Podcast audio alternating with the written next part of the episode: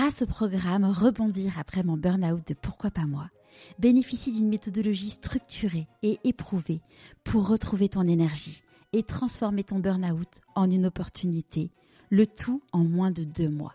Pour en savoir plus, rendez-vous dans les notes de l'épisode. Pour moi, ça a été un peu révélateur. Je me suis dit non, en fait, euh, je peux pas continuer à faire ça. C'est, ça a pas de sens pour moi. Donc c'est, clairement pendant les confinements où je me suis dit il faut il faut faire quelque chose. Il faut que je fasse quelque chose. Je peux pas continuer dans cette voie-là. C'est la la meilleure manière d'être malheureux toute sa vie pour moi. Pourquoi pas moi? Enfin pourquoi est-ce que je prendrais pas le temps de de faire les choses qui me plaisent au lieu de au lieu de les subir? Bienvenue sur Pourquoi pas moi. Je suis Charlotte Desrosiers Natral, la fondatrice de Pourquoi pas moi, l'auteur de Et si je changeais de métier? Et la créatrice d'un bilan de compétences nouvelle génération. Trouvez ma mission de vie et écoutez ma petite voix. Finançable à 100% avec votre CPF. Grâce à des témoignages sans coupe, découvrez les véritables coulisses de ceux qui ont écouté leur petite voix. Pourquoi pas moi Le podcast qui t'invite à écouter ta petite voix? Quel plaisir de vous présenter aujourd'hui Thomas. C'est encore une magnifique rencontre du podcast. On pourra dire que Thomas s'est cherché pendant ses études. Après plusieurs chemins de traverse, il se forme à la finance pour devenir contrôleur de gestion. Le confinement l'aura amené à réfléchir au sens dans sa vie. C'est décidé, il arrête de subir, il se met en mouvement et décide de créer son entreprise. Son envie profonde est d'aider les personnes à bénéficier de la puissance d'Excel. Thomas devient l'excelleur avec une communauté de plus de 178 000 followers sur Instagram. Je ne vous en dis pas plus, je vous souhaite la bienvenue dans l'univers de Thomas Cogé. Bonjour Thomas. Bonjour Charlotte. Est-ce que tu pourrais nous parler de l'objet que tu as choisi pour te présenter, s'il te plaît? Alors, pour me présenter, j'ai choisi euh, ce que j'appelle un, calendrier de vie. C'est en fait euh, simplement, c'est marrant parce que ça ressemble presque à un tableau Excel, c'est plein de cases. Donc il y a 80 lignes et sur chacune de ces lignes, on a 52 cases. Et l'objectif, c'est que bah, chaque semaine, tu vas colorier, colorer ou remplir, tu une croix ce que tu veux, euh, chaque une de euh, une case qui correspond à la semaine qui vient de s'écouler. Et en fait, je trouve que c'est quelque chose d'assez génial euh, en termes de de rapport au temps et de me dire bon alors là par exemple tu vois j'en suis à ma je suis à ma 31e ligne dans quelques mois elle sera complète et je me dis tiens qu'est-ce que j'ai accompli? Et surtout ça permet de voir en fait tout ce qui reste encore tout, tout le temps qui reste euh, pour faire toutes les choses dont on rêve. Et l'idée, c'est pas de se dire bon, il me reste autant de temps, mais c'est justement euh, c'est l'inverse de me dire il me reste que tant de lignes euh, jusqu'à euh, la fin de ma vie où je serai bah, parce que ça pourrait arriver demain en soi et ou alors peut-être que je dépasserai la fin du calendrier puisque ça va jusqu'à 80 ans. Et ça, d'ailleurs, ça, ça a été assez majeur dans ma manière de, enfin, dans mon, mon passage à l'action et le fait de passer de du, du salarié que j'étais à l'entrepreneur parce que je me suis rendu compte qu'en fait, on peut pas toujours tout remettre au lendemain et euh, il faut remplir ces cases de choses qui comptent vraiment. Mm. Et en fait, euh, je me disais que à l'époque, euh, qu'est-ce que j'allais, enfin qu'est-ce que j'allais bien pouvoir raconter de, ou même qu'est-ce qu'on allait pouvoir raconter quand on parlerait de moi plus tard. C'est aussi ça. Par exemple, est-ce que ma fille, quand elle parlerait de moi, elle dirait oui, bon mon père il était contrôleur de gestion dans une banque, puis voilà. Alors que l'idée c'est que de créer son sa propre aventure, créer sa propre créer son histoire et pas entre guillemets la subir parce que c'est un peu l'impression que j'avais sur plan professionnel. C'est amusant que, que tu que tu choisis cet objet parce que euh, euh, j'ai créé un, un, bilan de compétences mais avec une approche très très différente des choses traditionnelles parce que l'idée c'est vraiment de se de se focuser sur euh, déjà savoir qui tu es euh, avant de savoir quel est le métier. Et ça c'est l'étape numéro 2 et, et je commence euh, dans les modules d'introduction par la création d'un d'un tableau comme ça pour justement que les personnes prennent conscience qu'en fait, en effet, le temps passe vite. Et, euh, et, j'ai beaucoup de retours de, de, clients qui me disent soit genre euh, waouh ça m'a fait tellement flipper, d'autres qui m'ont dit ah j'ai en effet j'ai encore beaucoup de temps, mais en effet quand tu as une conscience de ça, tu dis waouh c'est euh... alors moi je, je, crois que la version que j'avais prise c'était la version trimestrielle. Euh, mmh. parce que du coup des trimestres il y en a encore moins. Et tu te rends compte du ouais que les cases elles se remplissent quand même très vite et que euh, clairement, euh, faut pas attendre euh, un accident de la vie pour se dire j'y vais quoi. Et pourquoi pas moi C'est ça, exactement. C'est tout à fait ça. D'ailleurs, ce qui est marrant, c'est que au-dessus de ce calendrier-là, c'est marqué euh, Memento Mori, qui est une locution latine qui veut dire souviens-toi de ta mort, mais dans le sens pas souviens-toi de quand t'es mort, parce que ça aurait aucun sens, mais souviens-toi que bah, tu vas mourir, c'est sûr. Le tout est de savoir quand. Alors ça, par contre, c'est la grosse inconnue. Et donc, ça pourrait arriver euh, demain. Et du coup, à chaque fois, je me dis, est-ce que je suis satisfait de ce que j'ai fait aujourd'hui et que si je meurs demain, je mourrai sans trop de regrets? Et ça, ça change tout. Là, on n'est pas que sur le, côté euh, professionnel et accomplissement, etc. Mais même au niveau de la famille, je me dis, et si euh, quand, quand je, je, lis une histoire le soir à ma fille, que je lui dis bonne nuit, que je l'embrasse, et que je vais me coucher. Et si moi demain je me réveille pas, et si demain elle elle se réveille pas, on, on sait jamais. Hein, parlons de pas, enfin croisons les doigts, mais euh, et ça, ça change totalement le, le rapport des choses à euh, comment on, on, vit sa vie en fait. Mm. C'est une vraie, euh, c'est une vraie gymnastique en effet intellectuelle de se dire, ok, euh, comment j'ai envie d'appréhender les choses quoi. C'est exactement ça. Ouais. Mm. Ça change toute la manière d'appréhender les, les choses et chaque situation. Ouais. Alors avant euh, que que tu aies euh, ce, ce, mindset, est-ce que tu peux nous parler euh, de ton enfance Où est-ce que tu as grandi? Oh, alors moi j'ai grandi dans la campagne picarde, à côté de à côté de Saint-Quentin, euh, dans une petite famille. J'étais le, le, dernier de trois enfants, donc j'ai un frère, une sœur et des parents qui ont mon père qui travaille, qui était dans la maintenance dans une usine d'un grand groupe alimentaire et ma mère qui travaillait dans un hôpital et j'ai eu une très bonne enfance, hein, vraiment, j'ai absolument rien à, reprocher là-dessus. Euh, après, c'est vrai que dans ma famille, euh, il n'y a pas d'entrepreneur en soi. En fait, c'est c'est c'est ça ce qui est assez marrant, c'est que euh, c'est quelque chose qu'on a beaucoup retrouvé sur les 50 dernières années. Je trouve c'est que à partir où on se dit qu'à partir du moment où tu fais tu fais des études, que tu as un diplôme, et ben après ta voie est toute tracée parce que c'est comme ça que fonctionnait le monde avant. Donc euh, tu, tu savais que tu allais avoir une bonne situation, etc. Mais en fait maintenant c'est plus vrai parce que bah, les diplômes se sont euh, entre guillemets démocratisés. Enfin c'est c'est pas du tout euh, quelque chose de hors du commun entre guillemets ou de d'inhabituel d'avoir un master d'une grande école par exemple. Et donc ça tout s'est standardisé. Donc, tu as, plus cette courbe qui va vraiment t'amener vers le haut sur le plan professionnel. C'est il y a vraiment beaucoup plus d'efforts à fournir et euh, il faut que tu sois aussi euh, à la bonne place. C'est aussi ça que je pense qui est assez important.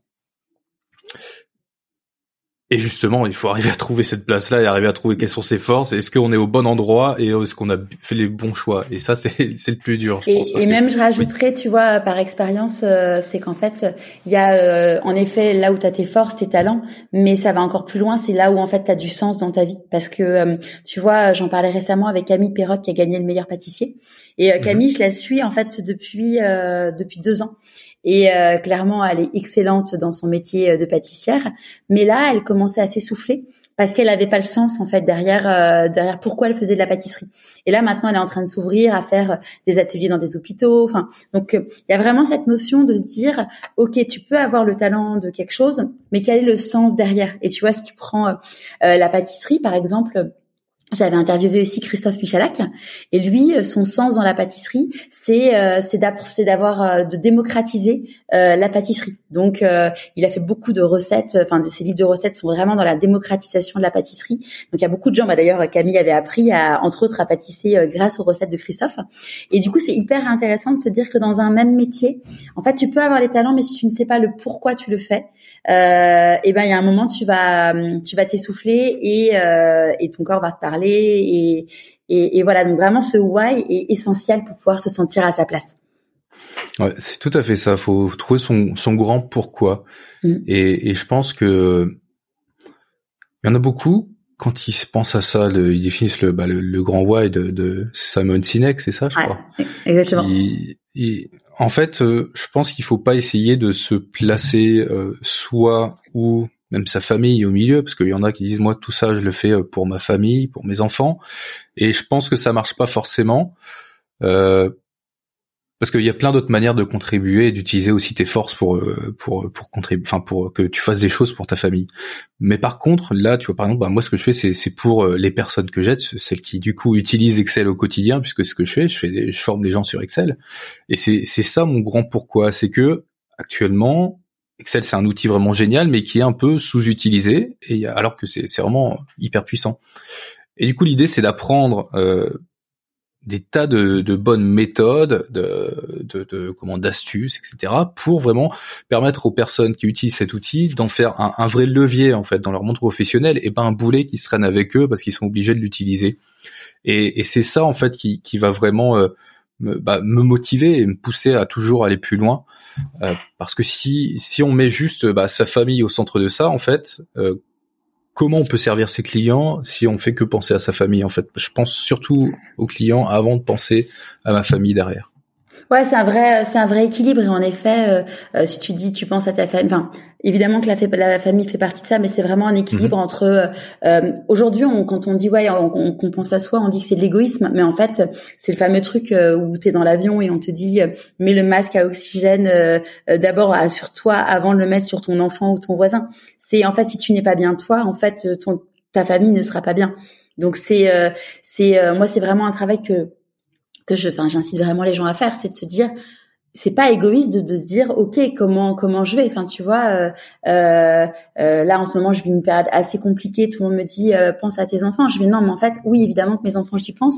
Mais si moi je vais pas bien, mes enfants ils iront pas bien. Donc euh, c'est pas égoïste de se dire, je prends soin de moi, quoi. Mmh. tout à fait, c'est ça. C'est prendre soin de soi et après tout, tout le reste ira mieux. Enfin, on sera plus plus disponible, plus bah c'est ça, on, sera mieux et les autres seront mieux euh, avec exactement. nous. c'est ça qui est le plus important. C'est le deuxième effet qui se coule. C'est exactement le deuxième effet qui se coule, tout à fait. C'est vrai que ça, ça se remarque.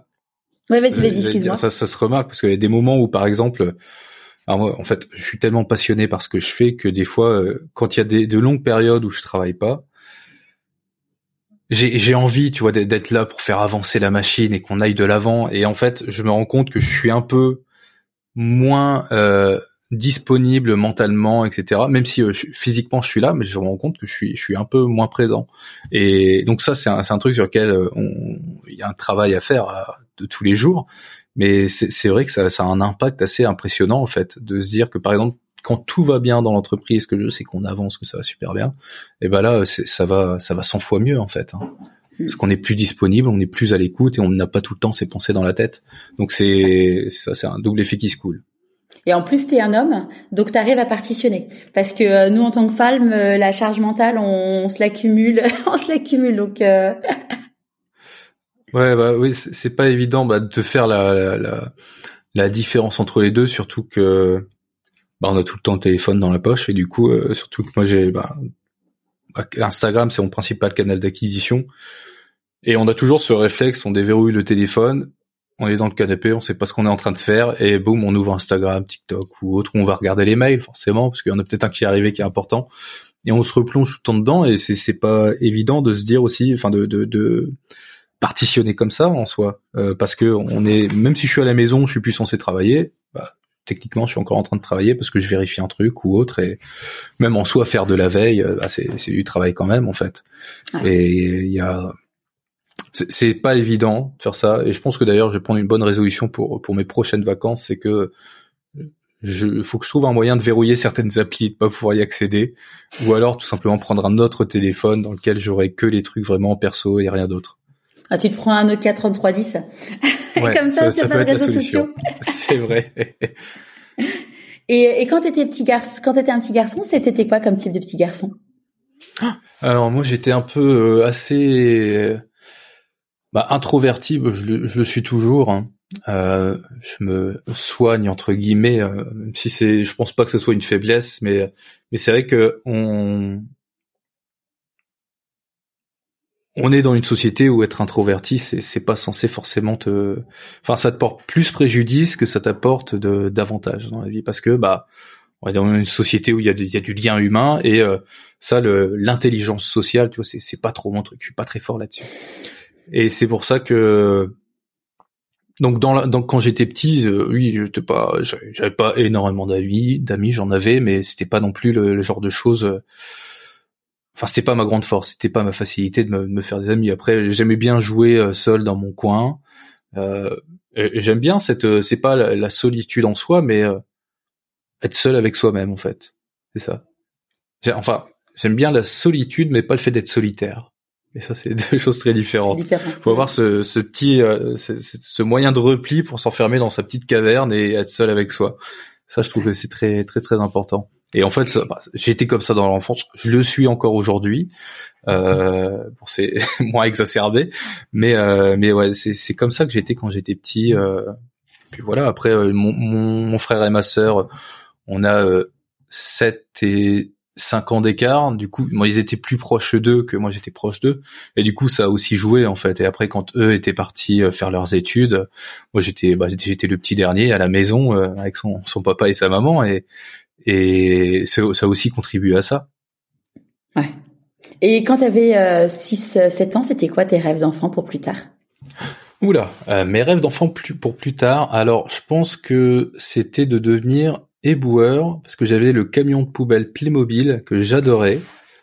Et, euh, et, ça, c'était un, de mes un de mes premiers souhaits de métier dans la vie. C'était soit ça, soit grutier. Euh, évidemment, j'ai jamais fait aucun des deux vu la situation actuelle. Euh, mais j'y repense des fois. Je me dis tiens, c'est vrai que c'est marrant. Qu'est-ce qui te plaisait dans ces métiers ah, je pense que c'est surtout le, le, fait qu'il y ait un jouet euh, que j'associais directement à ça que je trouvais vraiment génial. Et après, on, bah, quand on est enfant, on a du mal vraiment à, s'associer, euh, enfin, à se faire à l'idée d'un métier. C'est, c'est, t'en fais ce que tu, ce que tu vois. C'est comme quand tu penses aux avocats qu'on voit dans toutes les séries ou euh, ça correspond pas du tout à la réalité des faits. C'est, c'est quelque chose de très différent. Et puis tu vas pas te retrouver au sein d'une en train de défendre une personne qui était victime d'un complot international ou je sais quoi. Non, c'est le, petit dealer du coin qui s'est fait penser avec sa barrette de shit ou autre. Du coup, c'est ça enlève beaucoup d'excitation à la chose, hein, forcément, mais c'est, on, se fixe tout le temps des images sur des métiers où on se dit, alors si je choisis ce métier-là, et ça c'est pas que quand on est enfant, c'est même plus tard quand on grandit, euh, ou surtout quand on commence à faire des études, les écoles nous vendent des trucs, on s'imagine des choses, et au final, bah non, on est dans notre, notre open space à faire nos tableaux Excel pour une personne qui nous demande des choses, et la seule raison qu'on fait ces choses-là, bah, c'est parce qu'on nous les a demandées, pas forcément parce qu'on a envie de les faire. Hmm. Et au moment du coup de faire euh, de choisir tes études, ça s'est passé comment pour toi? Ah, alors euh, j'étais un, énorme geek mais euh, à un point assez assez puissant. Et j'avais des cheveux longs à l'époque c'était un peu le préjugé tout le temps sur mon ordinateur toute la journée le soir le week-end dès que je pouvais j'allais dessus c'était bah, c'était ma caverne en fait et en fait, euh, je me suis rendu compte que ça avait un impact quand même, euh, le, le fait tout le temps m'enfermer là-dedans, et que du coup, c'était peut-être pas une bonne idée de faire une carrière euh, dans. Euh, à la base, je voulais, bah, enfin, j'aurais bien aimé faire euh, du, du, développement, etc. Tu vois, créer créer des choses sur un ordinateur. En fait, ça c'est un truc que j'aurais adoré faire. Et je me souviens qu'à l'époque, je m'étais fait une réflexion, je me suis dit, que socialement j'étais déjà pas très, enfin j'avais pas des compétences sociales très développées. Et si mon métier c'était, euh, ça continuait d'être euh, tout le temps sur un ordinateur et pas avoir de, de relationnel ou autre, euh, ça serait un peu compliqué pour moi plus tard. Et je savais que j'avais un, un, certain bagage, enfin des compétences sociales à développer. et du coup, je me suis dit non, je vais pas faire un truc dans tout ce qui est développement, école informatique, etc. Et alors, je me suis, je, moi, je me suis pas mal orienté. Enfin, c'est resté dans le même champ, mais à chaque fois, je trouvais pas exactement le diplôme que je voulais. J'ai commencé par un BTS banque que j'ai arrêté au bout d'une semaine. Je me suis dit non, en fait, faut, faut parler à trop de clients, ça me va pas. Donc tu vois, je me suis dit il faut que je fasse un truc où il y a plus de relationnel. Une fois que j'étais dedans, je me suis dit non, non, non, ça va, ça va pas m'aller. Après, j'ai fait euh, un semestre. Du coup, t'as arrêté au bout d'une semaine. T'as, t'as comment t'as rebondi? Du coup, t'as tu fais, tu fais une année euh, à vide ou? Non, j'ai fait un, je fais une demi-année à vide en fait, à vrai dire. En gros, j'ai fait cette semaine de BTS Bank et juste après, j'ai intégré une licence éco-gestion parce que l'économie, je trouve ça vraiment passionnant. Et je me suis dit, bah, c'est génial de faire ça. Après, euh, du coup, j'ai j'ai fait ce semestre là-dedans et je me suis rendu compte que au final, c'était trop euh, théorique et que ça manquait de pratique. En fait, c'est on, commence ça et on ne sait pas vers vers où ça va nous amener. Euh, ce qui est normal parce que c'est tellement étendu et que la sélection elle va surtout se faire en, fin d'études et donc j'ai fait ça pendant un semestre et au fin à la fin de ce semestre-là, je me suis dit non en fait euh, j'aimerais bien être expert comptable parce que ça j'aime beaucoup le côté euh, bah, données chiffrées, ça c'est un truc ça, ça me parle toujours et le fait de d'être en fait l'expert comptable. J'avais interviewé un expert comptable parce qu'on devait faire des interviews de métier en lien avec l'économie. Du coup, c'était un groupe et on avait décidé de faire ça. Et j'avais conduit une interview et il m'avait dit qu'en fait l'expert comptable c'est c'est le médecin généraliste de l'entreprise. C'est-à-dire qu'il va établir un diagnostic et il va dire, bah alors là actuellement il y a ça dans l'entreprise, il faudrait peut-être plutôt le corriger de telle manière, telle manière. Et j'ai trouvé ça, euh, j'ai trouvé l'analogie vraiment bluffante et euh, j'avais vraiment envie de faire ça. Donc je me suis lancé dans des études de comptabilité que j'ai repris après en septembre. Et euh, ces études-là, bah, ça m'a bien plu parce que vraiment on est, bah, l'idée c'est d'être au cœur de l'entreprise et comprendre vraiment tout ce qui se passe à l'intérieur parce que au final ça peut être assez euh, obscur au final quand on n'est pas dedans. Et je trouvais que la comptabilité, d'avoir vraiment ces chiffres derrière, c'est une bonne manière de pouvoir euh, aider l'entreprise à avancer. Et tes parents, comment ils ont réagi euh, là cette année, là où au bout d'une semaine et au bout de six mois, t'as arrêté? Oh, ils étaient bah, un peu déçus parce que, enfin déçus et surpris en fait. Il y avait déçus parce que dire bon, ça fait entre guillemets une année de perdu. Euh, quand on est jeune, on trouve que ça a beaucoup d'importance et avec l'âge, on se dit en fait c'était nécessaire, c'est un parcours euh, normal. Et surtout surpris dans le sens où en fait euh, je, suis pas fait pour être comptable en soi. C'est pas, je manque de la rigueur nécessaire. De bah c'est ça, c'est la rigueur principalement. J'ai pas la rigueur nécessaire pour faire ça. C'est faire tout le temps la même chose de la même manière. Ça me ressemble pas. En fait, s'il y a un process, moi je vais le respecter au début et après euh, j'essaierai de faire je ferai ma sauce. En, gros, c'est ça, c'est ça ce qu'il y a derrière. Et du coup, ils étaient surpris de me voir là-dedans parce que bah c'est vrai que comptable c'est vraiment très rangé. C'est un peu ranger des chiffres dans la bonne boîte en fait en, soi. Euh, dans un premier temps. Après, il y a quand même tout un travail derrière de d'optimisation fiscale, etc. Enfin, mais et du coup, je comprends qu'ils étaient surpris et je m'en suis rendu compte au bout de quelques années quand même. Ça a mis un moment parce que j'ai fait euh, du coup tout ça en, j'ai fait un BTS en alternance, euh, licence en alternance, et après je me suis dit bon, euh, les études c'est bien, mais bon c'est un peu relou. Surtout qu'il y avait beaucoup de droits et franchement c'était pas ce qu'il y avait de plus plus passionnant. Du coup, je me suis dit, bah allez, je vais travailler un an en entreprise. Euh, enfin, c'est du coup j'ai bossé en CDI dans un cabinet comptable et euh, je me suis rendu compte qu'en fait le fait juste de je me retrouvais pas forcément là-dedans. Déjà, c'était ça, ça, ça, ça faisait pas jouer mes forces là-dedans, plutôt mes faiblesses. Donc, c'était pas forcément l'idéal. euh, si on veut avoir un peu de, de succès professionnel, c'est, c'est pas ce qu'il faut faire. Et donc, je me suis dit, bah, je vais me réorienter. Euh, je suis allé vers un master finance, contrôle de gestion. Euh, et ça, par contre, je me suis vraiment plus dedans. Déjà, parce que d'un côté, en fait, le comptable, ce qu'il va faire, c'est qu'il va euh, établir tout le bilan de l'entreprise. Donc, en fait, il va faire euh, la photo de l'entreprise. Et le contrôleur de gestion, bah, il va prendre cette photo-là et il va essayer de l'analyser, de se dire, alors ok, on est là aujourd'hui. Si on veut aller selon arriver à plus 10% par exemple sur selon la prévision du directeur général, ce qu'il a mis en place dans sa stratégie, eh ben il va falloir qu'on fasse ça, ça, ça, ça, et, et arriver arriver à, à, comment dire à orienter le, le canon pour toucher la cible. En fait, c'est un peu ça. Et du coup, ça j'ai vraiment bien aimé parce que c'était plus, euh, on était vraiment plus dans de l'analyse euh, plutôt que dans de la de la production, de la construction derrière. Et ça, ça m'a vraiment plu. Puis surtout, j'étais sur Excel toute la journée, donc là, c'était euh, le, grand kiff pour moi. C'était c'était génial. Et donc j'ai fait ça. Et après, après ce master-là, que j'ai aussi fait en alternance dans un, un, un groupe bancaire, bah, j'ai été recruté, enfin embauché en CDI, toujours dans le même groupe, mais dans, dans une autre filiale, euh, où j'étais donc contrôleur de gestion. Et, et ça me plaisait bien, hein, ça me plaisait bien. J'ai fait euh, deux ans là-bas. Donc je dis ça me plaisait bien, mais j'ai fait deux ans entre guillemets, mais parce que j'avais besoin, j'avais besoin de plus en fait. Euh, il y a ce côté où on est assez vite euh, enfermé, où on se cantonne à faire euh, certaines tâches, etc. Et sauf qu'en fait, je me rends compte que des fois, je suis un peu un chien fou. En fait, j'ai besoin de faire plein de choses très différentes et variées. Et mais sauf que bah si tu prends trop en fait c'est très politique le monde de l'entreprise surtout quand tu es dans des grands groupes et du coup si tu prends des initiatives qui sont hors de ton champ de, de, de des tâches qui sont attribuées, eh ben on va te le reprocher parce que ça pourrait euh, porter préjudice à une autre personne, alors que pourtant ça pourrait faire avancer l'entreprise, mais il y a toujours ce, ce, jeu politique qui est en place et qui est assez euh, assez déplaisant, surtout que c'est pas du tout quelque chose que, que auquel je prenais plaisir à prendre part. C'est plutôt quelque chose que je subissais. Ouais. Et, euh, et du coup, euh, là, euh, été quoi ton dernier poste euh, avant cette vie d'entrepreneur?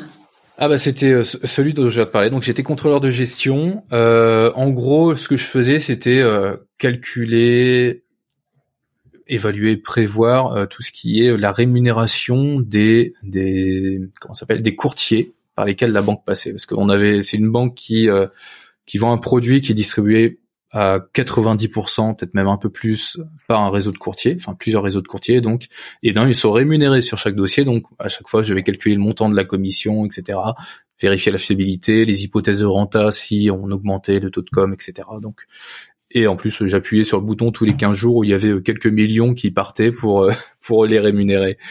Et c'était mon dernier poste parce que ça faisait déjà plusieurs années que je, m'intéressais à d'autres alternatives en fait.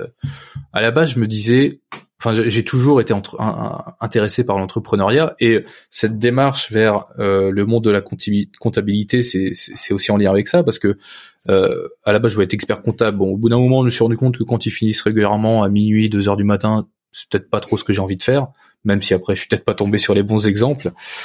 En fait, c'est c'est ce que j'aime beaucoup, c'est d'être auprès d'entrepreneurs et parce que j'aurais bien aimé le devenir moi-même. Maintenant, c'est le cas, j'ai cette chance-là. Mais seulement, je savais pas du tout comment faire parce qu'en fait, euh, tout ce qui est finance, chiffres, etc., bah, ça t'apprend pas du tout à, vendre un produit. Et justement, euh, je me souviens, il y avait nos profs en, en école de commerce qui essayaient un peu de nous pas de nous monter contre les marketing, mais un peu de faire du, tribalisme. Tu vois, il faut, faut qu'il y ait un ennemi dans une tribu, et du coup, c'est euh, les, marketeurs, les vendeurs de rêves entre guillemets. Alors qu'en fait, euh, c'est dans l'entrepreneuriat, c'est une compétence clé le marketing. C'est tu peux être bon en marketing et nul sur tout le reste et arriver à construire quelque chose. Alors que si tu es bon sur tout le reste mais que t'as pas le marketing, bah, ça va être vraiment très très compliqué. Et du coup, en fait, j'ai découvert ça et je me suis formé à, tout ce qui est tout ce qui concerne le marketing, enfin digital principalement au début. Tu t'es formé comment euh, je me forme en ligne, surtout à, à grands coups de, de, recherche sur Google. C'est ma manière de fonctionner. Hein. C'est aussi comme ça que j'ai appris euh, Excel. C'est un process très long, très compliqué, mais ça marche bien. Euh, ça marche bien. Enfin, ça, ça, correspond à ma manière de fonctionner, surtout euh, récolter énormément d'informations et après arriver à les synthétiser et vraiment comprendre le truc pour essayer d'en faire un, espèce de framework en fait. Et donc je, me suis formé là-dessus. J'ai appris bah, à la base, je voulais essayer de mettre en place un mon premier tout premier projet, c'était euh, ah ouais, c'était juste avant le Covid. Je précise parce que du coup ça a son importance. Euh, C'était encore en poste? J'étais encore en poste, ouais, c'est ça. Donc c'était euh, janvier 2020, j'avais lancé ça. C'était alors en fait euh, c'était un site de mise en relation entre des prestataires et des personnes qui ont un certain besoin. Et là je me suis dit pour démarrer, je vais essayer de faire juste une niche très précise. C'était genre la location de matériel style château gonflable. Tu vois, t'as un, un événement dans, je sais pas, une dans, dans une commune ou autre où t'as un événement euh, familial et du coup un anniversaire, tu veux louer un château gonflable. Et bah du coup, comment tu trouves quelqu'un et eh bah ça c'est un peu la galère parce que soit tu vas sur le bon coin ou alors tu vas sur Google et en fait t'as as, il y a une compétence surtout sur euh, sur euh, sur Google qui est du SEO donc apprendre à faire en sorte que ton site il se référence et il arrive en haut des résultats euh, c'est un truc qui prend beaucoup de temps qui est compliqué et long à mettre en place. Et donc je me suis dit bah tous les acteurs de ce marché-là, ils sont pas forcément, euh, ils ont pas forcément de compétences à, qui, qui les met en avant là-dessus. Du coup, si j'arrive à faire en sorte qu'il y ait un site qui, qui euh, rassemble tout le monde et que, enfin, qui rassemble tous les acteurs derrière et que comme ça, les clients entrants, ils viennent, je les mets en relation avec une personne et après, moi, je perçois une commission. Dans ce cas-là, ça, ça pourrait être intéressant. J'avais commencé à faire ça. Je commençais à avoir quelques clients qui rentraient il y avait rien de, enfin c'était à chaque fois pour des dates à, plusieurs mois. D'où l'important que c'était de préciser que c'était en janvier 2020. Et euh, bah du coup décembre 2020 confinement et mars 2020. Mars 2020, oui pardon, mm. pourquoi décembre? Euh, Mars 2020 confinement. Et du coup, bah forcément, je me dis bon, ok, allez, on va tout arrêter, on va faire autre chose. Et du Donc coup, ça, sachant que ce, projet-là, tu l'as développé euh, le soir, le week-end. Euh, c'est ça, ouais, le soir, week-end, le, le, ouais, même le midi au bureau euh, pendant la pause, euh, je, je, faisais ça. Et c'est, c'est intéressant, même si c'était, je, je savais que ça allait pas forcément être un truc qui allait prendre de, de l'ampleur, mais euh, c'est intéressant déjà en fait de commencer quelque chose, un, projet pour bah, développer un, socle de compétences en fait et comprendre. Puis se mettre le pied à l'étrier, quoi, se dire c'est ouais. C'est ça, se mettre le pied à mm. l'étrier. Et ça, je pense que c'est très important parce que euh, si on fait juste des plans et euh, où on analyse un marché, on se dit alors si on, attaque le marché de ça avec ce positionnement-là, etc. On fait ce produit, ainsi de suite. Là, on peut faire énormément de plans, mais sauf que c'est juste des plans. Et euh, si on fait que des plans, bah on fait. Après, c'est important de planifier, mais il faut quand même qu'il y ait de l'exécution derrière. Donc je me suis dit, bah allez, on va faire des choses qui sont assez faciles à mettre en place, et voilà. Après, j'ai eu un autre projet derrière ou qui, qui était basé plus sur sur l'affiliation. C'est l'affiliation sur la location de serveurs de jeux parce qu'en France, il y avait personne qui faisait ça. Et l'idée, c'était d'avoir un, espèce de répertoire où on indique bah, chaque chaque hébergeur les ce que tu peux avoir chez eux, etc. Et après, il y a un lien affilié où je percevrai une commission sur euh, chaque chaque paiement qui se fait. Euh, ça, je l'avais mis en place. Bon, ça, ça prenait petit à petit, mais ça, ça rapportait une centaine d'euros par mois à peu près. Et, euh, et en fait, j'ai toujours eu envie de faire euh, ces de te parler d'Excel en soi parce que c'est un, sujet qui me passionne vraiment. Euh, je me souviens la première fois que j'ai découvert, c'était en quatrième, j'ai, été bluffé. Je me suis dit, mais en fait, c'est aussi simple que ça, tu vois. Pour moi euh, créer des espèces juste un calcul conditionnel, ça, ça nécessitait énormément de travail derrière. Et en fait, non, pas vraiment. Enfin, avec Excel, pas vraiment. Et j'ai découvert ça, je me suis dit, waouh, c'est bluffant. Et à chaque fois que j'avais l'occasion de l'utiliser, que ce soit pendant mes études ou dans ma carrière, bah, je m'amusais comme un petit fou. En fait, j'étais super heureux de pouvoir utiliser ça. Et euh, j'ai rapidement été la personne qu'on venait voir quand il y avait besoin d'une astuce ou d'un truc comme ça sur Excel, enfin de débloquer un problème en fait. Et, euh, et, même quand on me demandait pas, hein, j'entendais quelqu'un dans le bureau qui disait oh je galère, j'allais voir alors de quoi t'as besoin? c'est le collègue un peu relou qui vient s'immiscer là où t'as pas demandé de l'aide. ou, t'es bien content parce qu'Excel euh, ça peut vite être tellement la galère quand tu connais pas euh, que. C'est vrai, ouais. c'est vrai que ça peut vite être la galère. Et et en fait ça, ça me motivait tellement, j'avais vraiment envie, tu vois, de, de faire d'avoir un projet là-dessus. Et je me suis dit peut-être former des gens, ça pourrait être intéressant. Alors après, j'ai réfléchi au fait d'être formateur. Je me suis peut-être une activité à côté. Ça pourrait peut-être être intéressant, peut-être pas. Euh, en soi, c'était pas forcément euh, là où j'allais pouvoir puiser dans mes forces, parce que passer euh, toute une journée avec des personnes à pouvoir parler, etc. C'est c'est c'est c'est littéralement épuisant pour moi. C'est en plus pour ouais pour un déjà c'est fatigant et puis pour un timide euh, c'est ouais c'est assez compliqué. Euh, et donc, je, bon, je me suis dit, bon, il y a, y a, de plus en plus de formations en ligne qui apparaissent, et c'est une très bonne manière de pouvoir euh, pouvoir faire, enfin, de pouvoir parler de ça. Alors, je me suis dit, bon, en canal d'acquisition, en fait, la première euh, étape dans mon raisonnement, ça a été de me demander quel était le canal d'acquisition qui serait à privilégier. Alors, je me suis dit faire un blog sur sur Excel. Bon, il y en a déjà des centaines. C'est c'est bouché entre guillemets. Euh, je pense qu'il y a toujours quelque chose à faire, mais ça devrait nécessiter vraiment trop de temps pour viabiliser l'idée.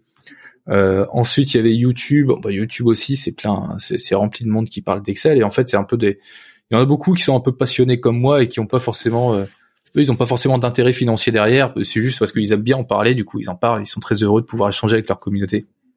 Du coup, c'est un peu, c'était un peu compliqué d'aborder ça. Et ensuite, euh, je traînais sur, euh, bah, j'étais sur Instagram et il venait d'introduire les, les reels, donc ce, ce, format vidéo qui était euh, diffusé d'une manière assez différente que, ce que de ce qui se faisait actuellement, euh, qui ressemble bah, très pour très à TikTok. Hein. Et je me suis dit tiens c'est marrant, en fait il y a personne en France qui parle d'Excel et et même dans le monde en fait il y avait euh, il y avait juste Miss Excel à l'époque qui, qui, commençait, elle avait quelques milliers d'abonnés, peut-être 10 000. C'était en là on était en novembre 2020 et je me suis rendu compte, je me suis dit tiens c'est marrant parce que c'est c'est en parlant d'Excel, elle a réussi à réunir, réunir 10 000 personnes. Et ce qui, ce qui semble fou en fait. Mais, et aujourd'hui, elle a décollé, mais elle est à 640, 650 000 à peu près. Donc c'est un très gros acteur du marché. Et donc elle, est américaine. Hein. Et en France, il y avait absolument personne. Il y avait quelques comptes par-ci par-là en anglais, mais qui, qui qui perçaient pas forcément. En fait, il y avait pas de. On sentait que c'était un petit truc fait à côté. En fait, qu'il n'y avait pas eu tant d'efforts pour mettre ça en place. Et du coup, j'ai commencé. Je me suis dit, bah allez, de toute façon, euh, la seule manière de voir si ça peut fonctionner, c'est de tester. Et j'ai commencé du coup à poster du contenu sur Excel, des petites astuces, etc. pour vraiment aider à mieux maîtriser cet outil-là et résoudre certains problèmes de personnes. Et en fait, il y a eu un, des retours étaient très très positifs au début. Il y a beaucoup de monde qui me disait "Oh, c'est génial. Oh, le mec il parle d'Excel sur Instagram."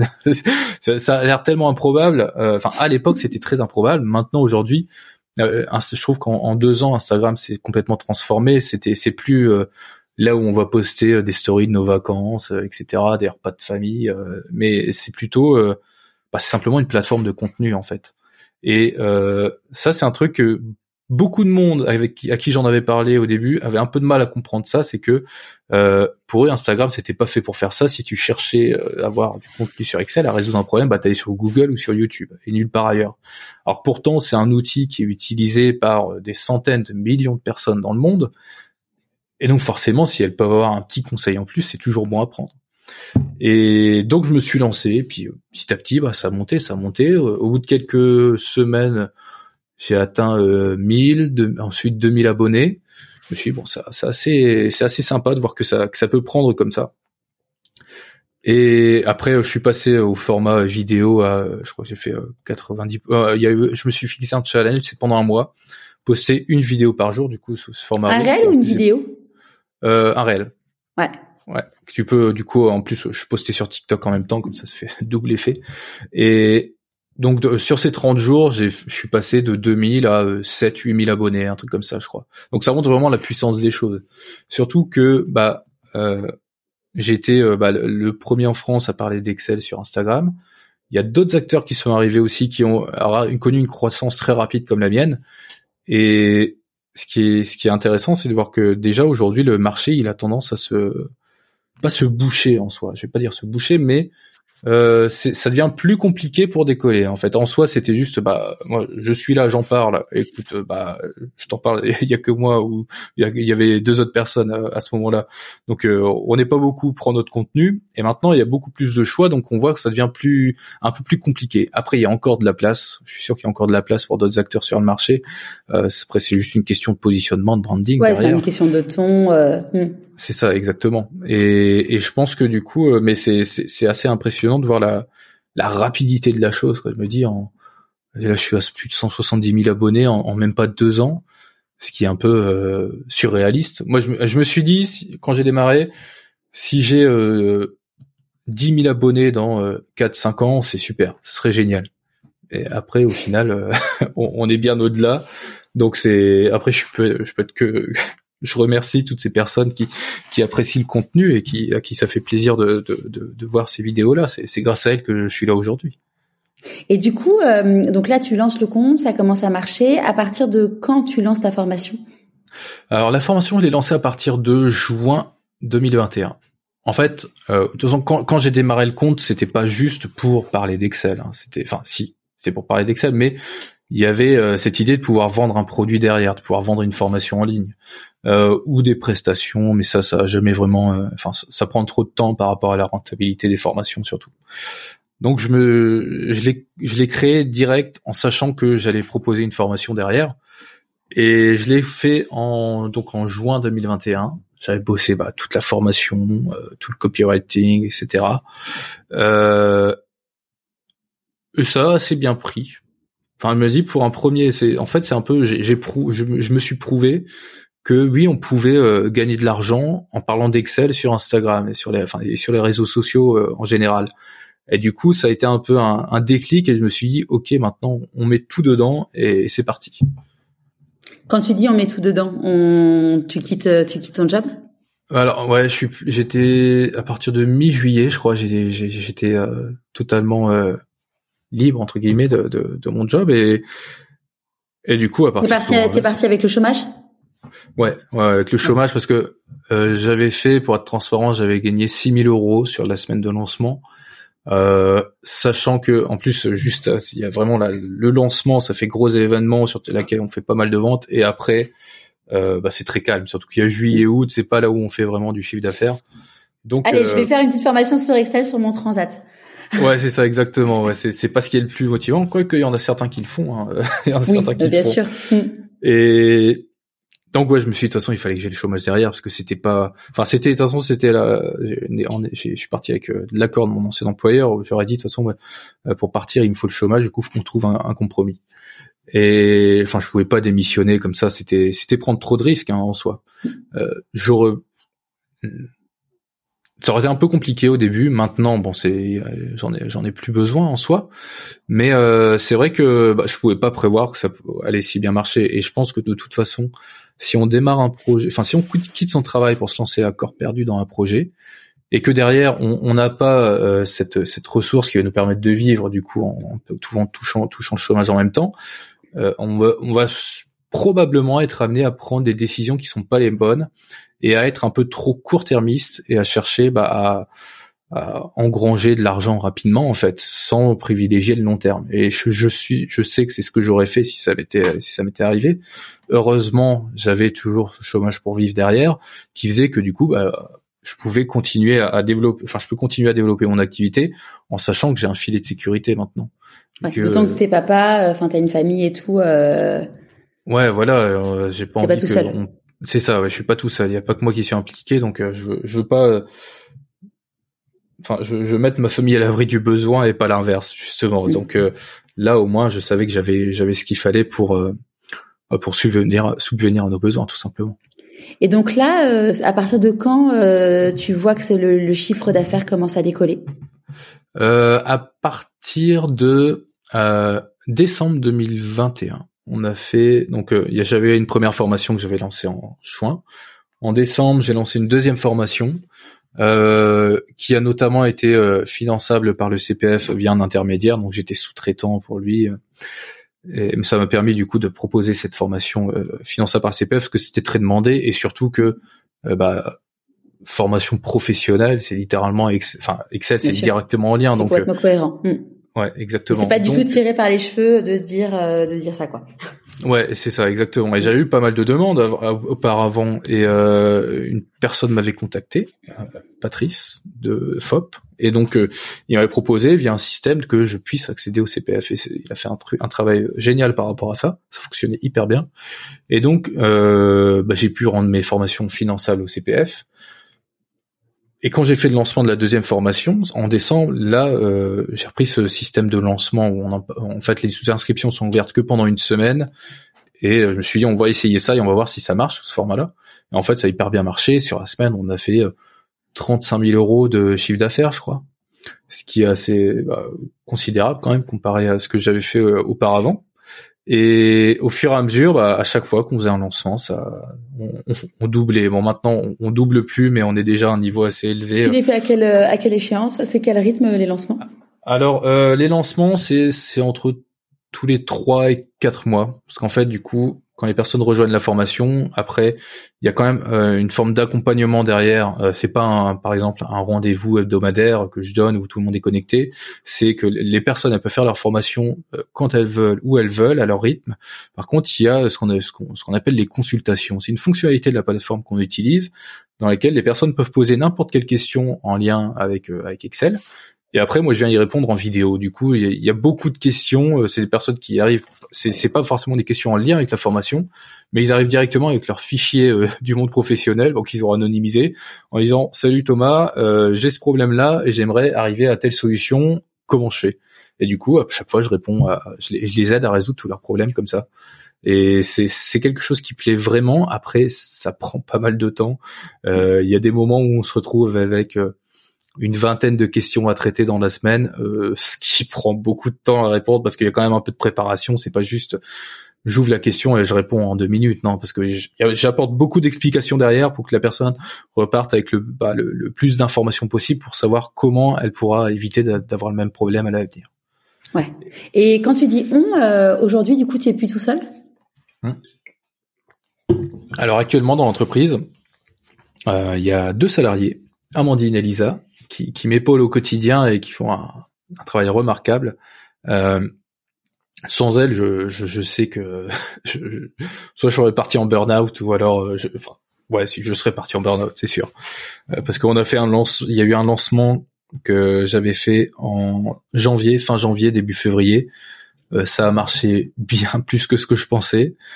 Euh, j'ai fait presque, enfin j'avais m'étais fixé un petit objectif au début et en fait on a fait euh, presque x10. J'ai retrouvé, c'est marrant, tu vois, je, prends des notes, je prends beaucoup de notes où je note mes pensées et euh, il y a deux semaines j'en ai retrouvé un qui datait d'il y a plusieurs mois et j'ai retrouvé ça. Je me suis, j'ai vu l'objectif que je m'étais fixé, je me suis dit ah quand même. Euh, donc euh, je me suis, me suis dit, il y a trop de monde maintenant, je peux plus euh, gérer ça tout seul. Du coup, j'ai deux personnes qui me parlent au quotidien, donc Lisa, Amandine.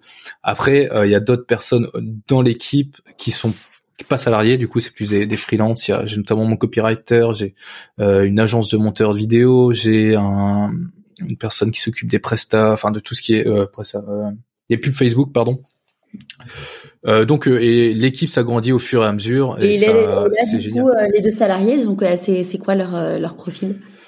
Alors alors ce qui est marrant, c'est que c'est pas bah c'est pas du tout un profil qu'on s'attendrait à voir. Il y en a une qui est qui est une ancienne acheteuse qui a travaillé dans bah, dans de grandes grands groupes industriels et une autre qui était contrôleuse de gestion. Alors contrôleuse de gestion, on fait on peut faire le lien avec moi directement et se dire ah c'est parce qu'elle était bonne sur Excel. Alors pas du tout. C'est pas, je dis pas qu'elle était pas bonne sur Excel. Je dis pas ça. Mais c'est pas parce que elle, avait des compétences sur Excel que je l'ai. C'est autre chose qui a été, euh, qui a été facteur de, de décision. En fait, euh, quand je regardais les tâches que je faisais à l'époque, je me suis dit, quel type de poste pourrait convenir actuellement pour faire ça? Et eh ben en fait, euh, il y en a pas, ça existe pas parce qu'il faut tellement mettre les mains dans le cambouis, être dans toutes les directions à la fois et enfin il y a tellement de choses différentes à faire que faut des personnes très euh, très polyvalentes. Et moi c'est ce que j'ai cherché justement, c'est des personnes qui euh, qui ont pas peur de de bah, de se plonger dans un sujet et vraiment de d'approfondir à fond et qui justement euh, ont cette envie d'avoir un vrai impact. Euh, et ça qui était très important pour moi, et c'est aussi un, un, facteur de motivation pour pour elle, c'est que quand on est dans une grosse entreprise, on a l'impression que qu'on soit là ou pas, bah ça change rien. C'est ce sera une liste de tâches qui sera confiée à quelqu'un d'autre, et puis voilà. Alors que là, euh, elles avaient ce besoin de vraiment se sentir euh, se sentir utile et sentir euh, qu'elles contribuent vraiment à quelque chose. Et, et là, en fait, c'est ce que je, leur ai permis parce que à chaque fois qu'il y a une action, un projet qu'elle mène à bien, et ben là, ça, l'impact est, l'impact est gigantesque en fait. C'est bien plus que si euh, que si elles étaient dans des très grandes entreprises. Elles sont plus juste un petit maillon de la chaîne. En fait, c'est une chaîne à elle toute seule.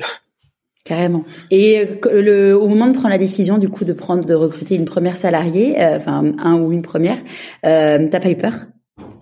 Ah si si, ça fait peur, ça fait peur. Surtout que c'est bah c'est engageant déjà d'avoir un salarié parce que euh, les, contraintes euh, légales sont plus les mêmes, euh, il y a beaucoup d'obligations à remplir. et puis après surtout se dire bon alors est-ce que la société va tenir le coup? Ça c'est toujours la grande question qu'on se pose au début parce que après, il faut prendre le risque. Si on prend pas le risque, euh, bah, on joue pas au jeu. on n'est pas là pour pas jouer en fait. Hein. Euh, c'est c'est vrai que c'est beaucoup de questions au début. On se dit alors déjà, est-ce que la boîte va tenir? Euh, Après, bon ça, c'est l'avenir qui le dit, qui le dit. Donc là, là tout va bien. Et aussi, est-ce que c'est la bonne personne? Et ça, euh, Bon, j'étais assez rassuré là-dessus parce que il y, avait tout un process de recrutement que j'avais mis en place pour être sûr que euh, je prenais pas quelqu'un qui allait pas convenir.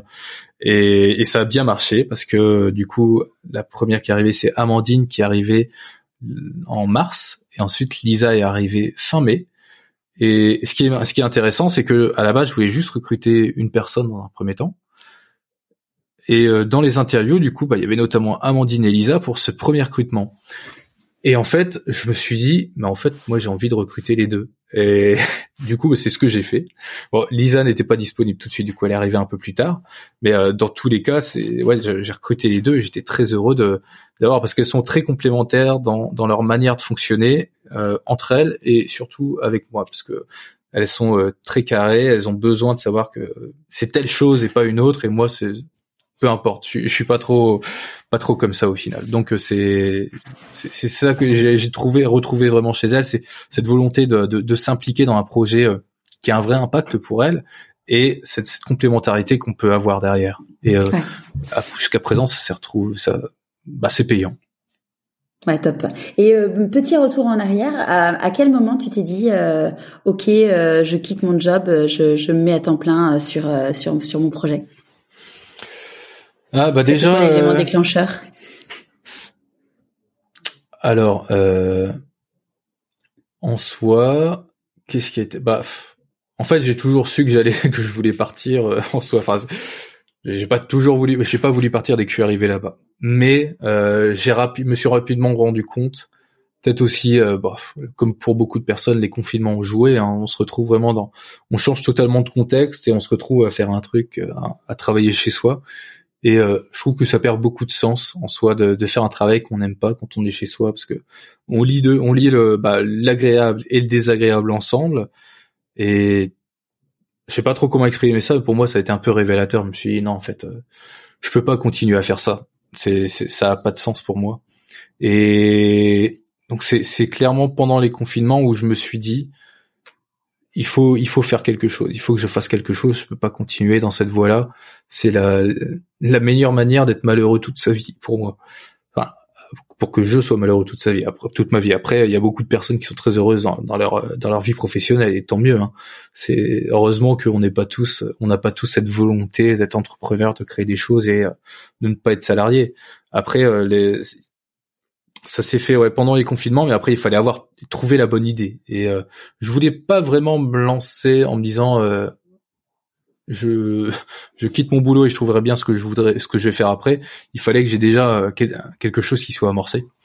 Et donc, bah, ce quelque chose, c'était cette, cette activité euh, sur Excel. Après, j'avais même avant que je sache que ça allait fonctionner, j'avais euh, d'autres solutions de repli entre guillemets. Euh, je m'étais je m'étais formé au copywriting pour justement rédiger mes pages de vente, séquences email pour pour ma formation. Et je me suis dit bah si jamais euh, ça marche pas, ce, truc sur Excel, parce qu'on n'est jamais sûr que ça marche avant de l'avoir fait, hein, ça c'est sûr. Bah, je me suis dit bon bah du coup, euh, je vais, je deviendrai copywriter si ça marche pas. Ça, ça avait l'air très en vogue, etc. Après, c'est ce que je m'étais dit au début, quand avant de vraiment rédiger toutes les pages de vente, etc. Une fois que je l'ai fait, je me suis dit bon, J'espère que j'aurai que c'est pas, enfin, c'est assez compliqué pour moi en fait au final d'écrire, de, passer euh, des, des, heures à écrire des trucs. C'est, j'aime bien, mais euh, vraiment faire ça toute la journée, c'est assez assez compliqué en fait. Hein. T'es pas trop dans ta zone euh, où tu te sens bien. Ouais, c'est ça, c'est ça, c'est c'est c'est pas ma zone. Tu sais pourquoi tu le fais, ouais, ouais, c'est ça, c'est pas ta zone de génie. comment tu écoutes ton intuition? Euh, bah mon intuition, j'essaie de la, des fois un peu de la calmer parce qu'elle peut avoir de très mauvaises idées. Euh, c'est pour ça que on fait euh, dans, dans l'entreprise, on met en place à chaque fois des, des plans trimestriels.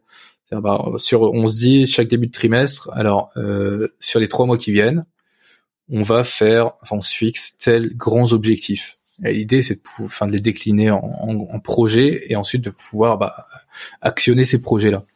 Euh, l'idée de faire ça sur 90 jours, c'est que c'est euh, c'est assez long pour pouvoir mettre en place euh, un projet d'envergure, et c'est assez court pour justement pas se perdre.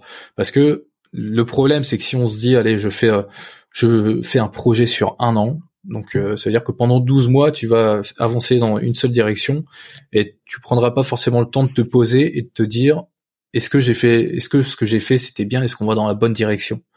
Et là, le, du coup, chaque trimestre, on dit alors on a ça de prévu pour le trimestre suivant, on va mettre en place pas mal de choses. Et on fait du coup un point d'étape en fin de trimestre en se disant alors est-ce qu'on a réussi? Est-ce qu'on est allé dans la bonne direction? Et est-ce qu'il faut qu'on corrige le tir? Comme ça, bah, si tout ne va pas bien, bah, on peut recorriger le tir et euh, bah, changer tout simplement là où on va. Surtout que ça, ça avance tout avance tellement vite en fait. Euh, quand je vois la vitesse avec laquelle euh, avance l'entreprise, c'est avoir deux salariés euh, après à, peine un an d'activité, c'est c'est pas un truc auquel j'aurais pensé. donc c'est il faut arriver en fait à ne pas trop écouter son intuition, même si elle est importante. c'est que moi en fait, je note toutes les idées qu'on peut avoir, je peux les partager avec l'équipe. Après, le fait de vraiment mettre ça en action, c'est quelque chose qu'on retarde quand même.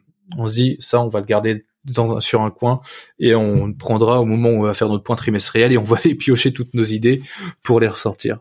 C'est plus comme ça qu'on va fonctionner parce que je, je, sais que si je si je fais pas de plan, euh, je, je, suis capable de faire tout et son contraire et, et passer beaucoup de temps sur des choses qui, qui en soi n'apportent rien, pas grand chose par rapport au temps que ça va coûter derrière. Ouais, t'éparpillé. Ouais, c'est ça exactement. Comment tu célèbres tes réussites?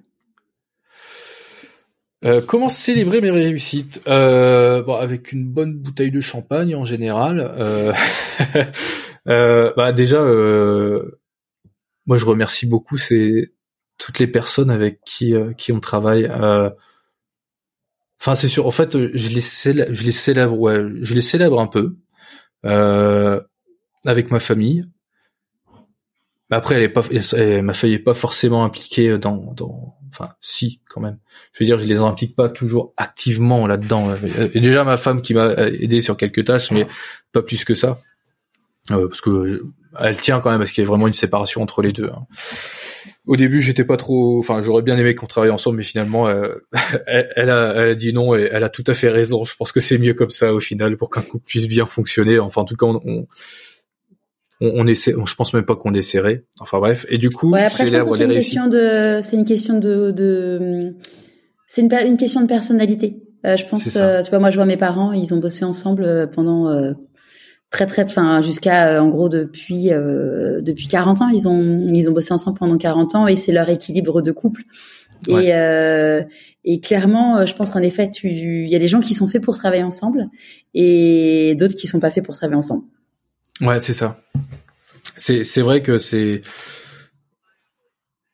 il faut aussi après que chacun ait son petit euh, son petit côté un peu perso, enfin pouvoir se se retrouver dans un autre un autre milieu entre guillemets que si on est tout le temps euh, en couple, enfin tout le temps en couple, comment qu'on est tout le temps à deux en mm. fait, que ce soit bah, dans le perso comme dans le travail, ça ça peut enfin ça doit être quelque chose à travailler euh, vraiment parce que ça peut être assez compliqué et puis surtout en plus euh, elle est instite et euh, pour elle c'est vraiment une, vocation. Enfin elle adore son métier donc euh, j'ai pas du tout envie de lui retirer ça. Sauf si, si à un moment elle en a marre bon bah on, on, en reparlera mais c'est c'est pas encore d'actualité. Du coup pour revenir sur comment on célèbre les victoires bah les, les réussites il y a déjà au sein bah je les célèbre d'un côté avec ma famille et aussi après avec l'équipe. on, hésite, j'hésite surtout pas à leur dire bravo pour le travail. Enfin, c'est vraiment. Euh, des fois, j'ai même pas assez de mots pour les remercier pour tout ce qu'elles apportent. En fait, j'essaie. Des fois, je m'imagine dans la situation actuelle. Si j'avais pas l'équipe que j'ai actuellement, ce serait, ce serait la panique. Et en fait, bah, tout roule très bien. Et c'est, génial comme euh, ce, ce, ce, que je te disais juste avant l'enregistrement où euh, il y a quelques semaines, bon, on a cru que ma femme allait accoucher. Et c'était en plein lancement, du coup c'est un gros pic d'activité parce que c'est sur sur cinq jours on fait euh, bah on fait une bonne partie du chiffre d'affaires de l'année. Et en fait, euh, je me suis dit bon bah ça peut arriver, c'est tout. Après il y a l'équipe qui va pouvoir tout gérer derrière. On a mis en place des choses et puis, puis ça se passera bien. Bon c'est un peu stressant, mais je sais que je peux tout à fait leur faire confiance et tout se passera vraiment bah, de la meilleure manière qui soit. Donc euh, c'est je suis enfin je suis vraiment extrêmement reconnaissant d'avoir d'avoir une telle équipe euh, à mes côtés, c'est enfin c'est génial quoi. Je me dis euh, je, surtout qu'en fait, je retrouve pas du tout ce que ce qu'il pouvait y avoir dans dans les entreprises où j'ai pu travailler où ça pouvait être parfois enfin pas moi parce que je suis pas dans le conflit, mais avec d'autres personnes, avec leurs managers, ça pouvait être très conflictuel. Et là, pas du tout. Non, on fait en sorte que bah, tout se passe bien. S'il y a un problème, on n'hésite pas à en parler c'est euh, j'aurais jamais cru que ça pouvait être aussi euh, c'est pas facile mais que ça se passe aussi bien. Hmm. À quel moment dans ta vie tu t'es dit pourquoi pas moi?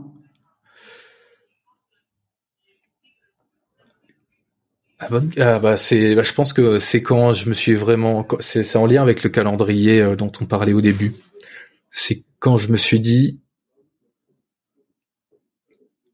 qu'est-ce qu'on enfin comment on se souviendra de moi? C'est en fait une autre question. Ça, c'est en fait plus antérieur encore quand j'y réfléchis. C'est que un jour, je me suis posé la question quel sera le moment où j'arrêterai d'exister, où il y aura plus aucun, souvenir de moi, de Thomas Cogé.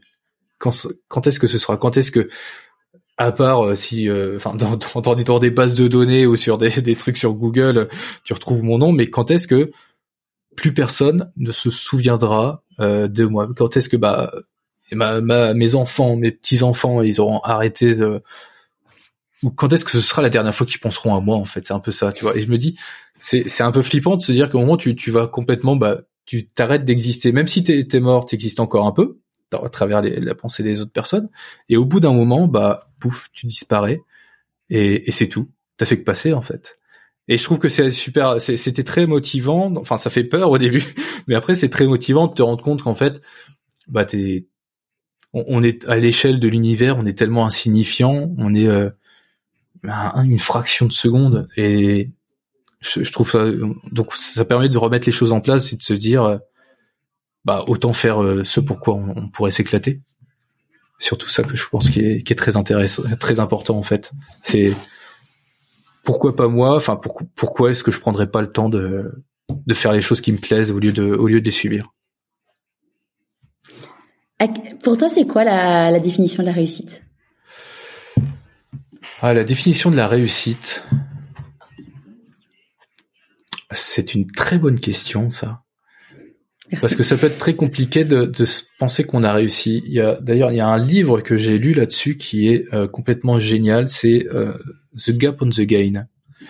Euh, en fait, ça t'explique que toutes les personnes qui ont accompli, enfin qui, qui, accomplissent de grandes choses dans leur vie, elles peuvent en fait se dire tiens, j'en suis pas où, enfin j'ai atteint plus d'objectifs que ce que je voulais faire que, je m'étais fixé. Mais la, la, démarche naturelle, c'est de se dire, maintenant, je vais fixer encore un autre objectif encore plus ambitieux à l'avenir. Et du coup, en fait, si tu fais ça, c'est en soi, c'est très malsain parce que tu fais que augmenter ton objectif, augmenter ton objectif, et en fait, tu peux jamais être satisfait puisque tu es tout le temps en train de regarder un truc que t'as pas encore atteint. Parce que dès que tu l'atteins, tu regardes ce qu'il y a derrière, donc euh, ce qui est encore plus haut. Donc forcément, tu peux jamais être très satisfait. Et du coup, il, dans ce livre-là, ils apprennent à comment euh, bah, faire tout le travail inverse. Au lieu de, tout le temps regarder tes objectifs à trois mois, qui sont tout de même importants et nécessaires, et eh bah tu vas regarder où t'en étais il y a trois mois et te dire ah ok il y a quand même eu tout ce chemin-là qui a été accompli. Et le, fait de faire ça, ça, change totalement la, manière de voir les choses parce que tes, tes réussites, elles sont plus euh, c'est pas euh, atteindre X euros de chiffre d'affaires, une équipe de tant de personnes, etc. C'est très différent de ça. C'est vraiment te dire euh, accomplir tel bout de chemin en fait. Et c'est ça, c'est très compliqué de se dire la réussite, c'est quand j'aurai atteint atteint euh, tel palier dans ma vie, mais c'est plutôt de se dire euh, regarder de là où on est parti et voir si on en est satisfait. Clairement, clairement, c'est assez, c'est, euh, c'est vrai que souvent, tu vois, euh, je disais tout à l'heure, Camille Perrot, je la suis euh, dans Chemin et enfin, qui a un format du podcast où je suis des personnes qui ont changé de vie, enfin, qui sont, qui, qui ont changé de vie et qui sont en chemin de vers la réussite.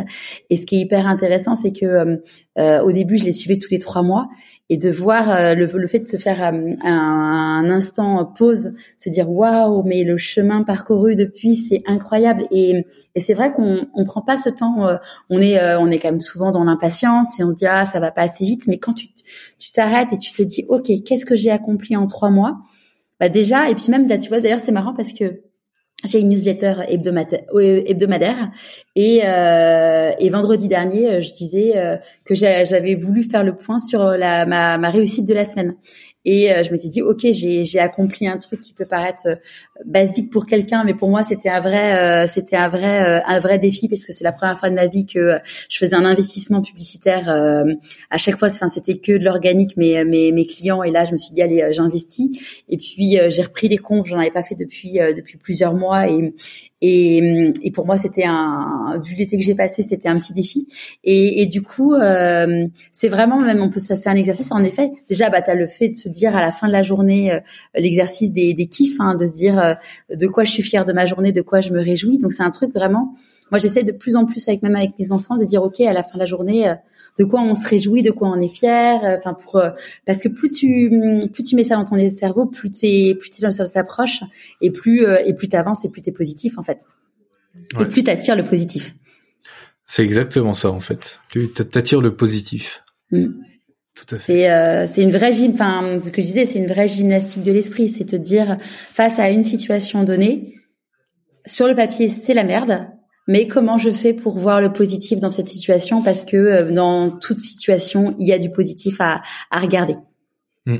Ouais, c'est tout à fait ça en fait, et c'est le problème, c'est que en fait, la, enfin, par rapport à ça, c'est que la, société, elle nous enseigne pas à faire ça. Enfin, on est tout le temps en train de projeter, d'essayer de prévoir où on sera dans l'avenir. Alors que ce qui est important, c'est aussi d'où on vient en fait. C'est comme ça qu'on va pouvoir vraiment mesurer l'évolution, plutôt que de se fixer des objectifs qui parfois peuvent être inatteignables. En... Le meilleur moyen, c'est de faire cette le meilleur moyen, c'est de faire cette rétrospective là. Ça y est, j'ai réussi à le dire faut arriver à se dire bon, ok est-ce que je peux avoir le sentiment d'avoir euh, bah, réussi quelque chose que ce soit dans les derniers mois ou même juste aujourd'hui? Et puis aussi euh, se enfin se laisser entre guillemets euh, laisser aller, lâcher prise, se dire que tu vas lancer, voilà, t'as lancé ton compte Instagram et après TikTok t'aurais pas forcément pu imaginer ce qui allait se passer. Et puis c'est d'essayer des choses et c'est c'est voilà c'est de se dire moi tu vois pour le coup quand j'ai lancé le podcast j'avais aucun business model. J'avais même pas d'idée de formation. Enfin c'était vraiment en mode j'ai envie de le faire moi j'étais post burnout j'avais envie de le faire pour aider les gens et puis euh, m'aider moi aussi à, à, rencontrer des gens exceptionnels. Mais c'est de se dire voilà c'est en faisant aussi qu'on découvre euh, qu'on se dit ah bah tiens en fait euh, tu tires sur la pelote en fait la, la, la pelote de laine et tu dis allez je continue ou pas d'ailleurs, mais c'est vraiment de se dire, bah, c'est en essayant qu'on, c'est en essayant et, et, et, pas se mettre cette pression démesurée de se dire, oh, il faut absolument que j'y arrive avec tel projet. Non, ce projet, ça sera peut-être en effet la petite marche qui permettra d'aller sur un autre projet aussi, quoi. Ouais, ouais, c'est, c'est tout à fait ça. Exactement. Voir ça, petite marche par, petite marche. Hmm. Qu'est-ce que tu penses que le petit Thomas de 6 ans dirait s'il te voyait aujourd'hui? Oh, euh... Alors ça, c'est une très bonne question. Euh, est-ce qu'il trouverait ça intéressant d'ailleurs de, de, passer ses, journées sur Excel et à parler de ça? Je très, je serais très curieux de le savoir, mais je pense qu'il serait impressionné. Enfin, même moi, je, le suis. Juste, bah, pareil, en me disant quand j'ai démarré, jamais j'aurais imaginé en, être là aujourd'hui. Et ouais, ce serait un peu ça, c'est se dire ah ouais, j'ai fait un truc pareil, tu vois. C'est c'est assez fou en fait en soi, tu vois, de se dire euh, bon, on a, on en, j'en suis à un point, un truc que j'ai, je prévoyais plus pour les quand j'aurai 40, 45 ans, tu vois, pas, pas avant. T'as quel âge aujourd'hui? J'ai 31 ans. Et donc c'est assez, je trouve, je trouve ça complètement fou. Mais euh, le, du coup, le Thomas de 6 ans, bah, je pense qu'il serait quand même déçu que je sois pas devenu grutier. Il est pas trop tard. Ouais, il est pas trop tard, c'est vrai. Quand, ouais, si jamais euh, au bout d'un moment je me dis j'ai fait le tour, je veux changer, bah voilà, je vais conduire des grues, euh, soulever des, des containers, etc. Pourquoi pas On dit que dans la vie, quand on fait des choix, euh, on fait des on a des renoncements. C'est quoi pour toi les renoncements? Les renoncements. tu veux dire quel renoncement j'ai pu faire actuellement? Euh, alors il y en a beaucoup qui créent un, qui qui, qui veulent devenir entrepreneurs pour euh, entre guillemets regagner leur liberté, se dire euh, je travaille euh, je travaille 4 heures le matin et l'après-midi je vais, je reste sur la plage en Thaïlande, etc. c'est un truc qui est très plaisant en fait, hein, je pense sur le papier et mais j'ai quand même décidé d'y renoncer, de me dire parce que actuellement oui je pourrais dire bah oui, je travaille euh, trois, quatre heures par jour euh, si je veux, et après euh, le reste, c'est l'équipe qui gère en fait. Hein. Après, c'est juste un, un, process de délégation à mettre en place. Mais en fait, j'ai pas envie de me contenter de ça. C'est-à-dire que j'ai envie de. Enfin, c'est un peu de la curiosité, c'est de me dire bon, on est allé jusqu'ici aujourd'hui, mais jusqu'où on peut aller? À quel point on peut on peut faire monter ça? Et c'est très curieux de voir la suite en fait. C'est surtout ça.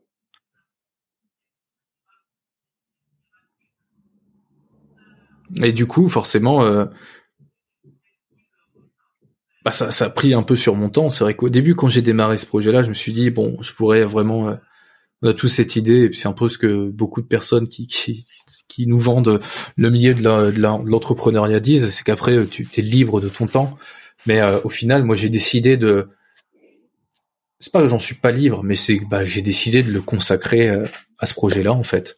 Et du coup, c'est sûr qu'il y a des choses sur lesquelles je me suis dit bon bah tant pis, ça, ça sera, ça sera pour une autre fois.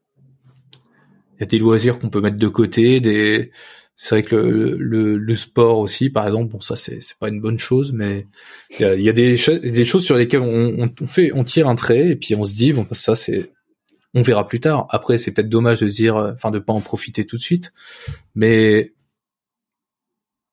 sur le long terme, je pense que ça va être plus payant de faire ce que je fais actuellement que juste euh, de le faire à moitié.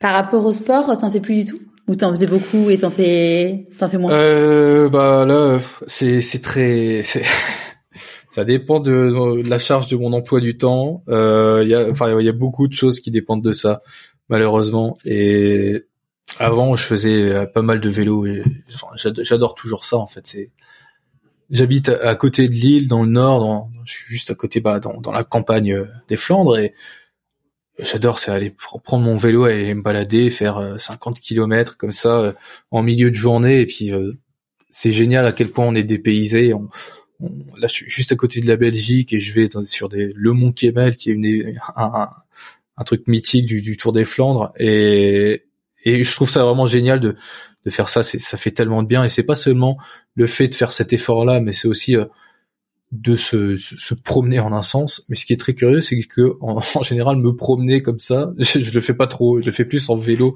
pour vraiment faire un effort et, se faire du mal en fait. Et, et, faire ça, ça me plaît vraiment. Après, bah du coup, euh, un peu moins le temps en ce moment. Bah forcément, euh, il y a l'activité qui qui prend bah, qui prend beaucoup de temps tout simplement. Mmh. Mais c'est c'est quelque chose que que j'ai choisi. Hein. Je le je le subis pas en fait. Je me dis bah c'est ce n'est que partie remise et puis ce sera un peu plus tard quand quand j'aurai un peu plus de temps. Surtout que là actuellement bah ma femme pourrait accoucher d'un moment à l'autre. Du coup, je sais que un peu occupé. ouais et je vais surtout je vais prendre mon congé paternité. C'est-à-dire qu'il y a un mois pendant lequel je vais pas aller au bureau, pas travailler. Et donc euh, il a j'essaie d'en profiter aussi pour mettre le plus de choses en place pour que tout se passe pour le mieux après. Après, je sais qu'il y a l'équipe derrière qui, qui, gère très bien et donc euh, ça va bien se passer. Mais c'est, euh, je me dis, euh, on, on, fait le plus possible pour que après tout se passe pour le mieux pendant ce congé paternité.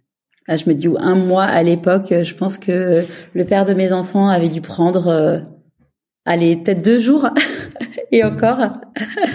tu dis, c'est chouette. C'est c'est vrai. C'est bien, c'est les petites évolutions. Bah oui, clairement. Surtout que bah, le premier, euh... bon, c'était dix jours, je crois, au total, ou une semaine, je sais plus exactement. Euh, je crois qu'à l'époque de mon temps, euh, ma fille, euh, la dernière, elle a eu, enfin, mon fils, il a 11 ans et ma fille a 8 ans.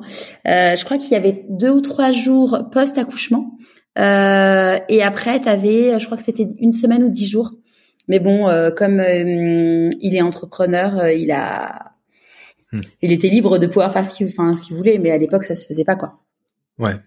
Hmm. Bah ouais, ouais, c'est vrai. C'est vrai que ça a bien changé hein, les, l'évolution de mentalité là-dessus, c'est que bah ça, ça choque personne de dire que oui, je vais pas travailler pendant un mois. Après, j'ai aussi choisi de le faire parce que je sais que je peux, et c'est pas non plus. Bah, ouais, mais en vrai, alors en vrai. Alors euh, clairement, bon, tu peux avoir ton activité qui est en péril. Après, je pense que tu as une question aussi de, enfin, il y a de peu et tu veux. Enfin, il y a, y, a, y a les deux. Oui, c'est vrai. Oui, oui, c'est vrai qu'il y a, y, a, y a les deux. C'est vrai que c'est à prendre en compte parce que en soi, oui, je pourrais dire, euh, bah, oui, je continue de travailler. Euh, dès qu'il mm. dès qu'il fait sa sieste, je prends mon PC et puis je, je me remets à travailler. Mais c'est pas le but. C'est c'est pas le but, surtout que alors, ce qui est marrant, c'est qu'il y a un peu de, de fatigue qui s'est accumulée euh, sur les, les, les, derniers mois, forcément, parce que c'est c'est un rythme assez intense et il faut, faut arriver à tenir le rythme, tout simplement. Et là, tu vois, je me dis quand même, je vais pouvoir profiter de mon congé paternité avec un bébé qui, qui vient de naître pour me reposer. Et, ça, c'est pas le genre de choses que j'aurais pu cru, cru, cru pu dire avant. Mais c'est mm. c'est ouais, c'est intéressant. J'ai hâte de voir comment ça va se passer cette fois pour ce, ce, deuxième enfant. C'est quoi la plus grande difficulté que tu as eu à traverser là, euh, dans le lancement de ton entreprise? La plus grande difficulté, euh... bah, le, alors le, le, plus bizarre, c'est que jusqu'à présent, j'ai eu l'impression que ça a été, euh, il y a de gros grosses guillemets hein, derrière, mais c'est que ça a été assez facile en soi. C'est que j'ai pas rencontré de trucs totalement euh, insurmontables. Il y a eu bah il y a des problèmes. Des fois il y a des choses qui marchent pas qui qui vont pas et on arrive toujours à trouver une solution. Mais la chose la plus difficile le challenge à surmonter ça en fait je pense que c'est aussi de se arriver à se, se détacher des réseaux sociaux. Parce que je suis j'en suis très dépendant. Euh, enfin l'activité en est très dépendante, c'est-à-dire que Instagram, TikTok, c'est euh, c'est par là que nos clients arrivent. Et et du coup, quand on enfin quand je démarre un projet, j'ai tout le temps euh, tendance à à tout le temps regarder comment ça va. Pendant un an quasiment, la première chose que je faisais, c'était à mon réveil, c'était je prends mon téléphone, je regarde Instagram, est-ce que j'ai gagné des nouveaux abonnés dans la nuit? Alors ça, j'ai totalement arrêté heureusement, mais j'ai réussi à bien m'en détacher. C'est c'est plus quelque chose que je regarde et c'est plus. Euh...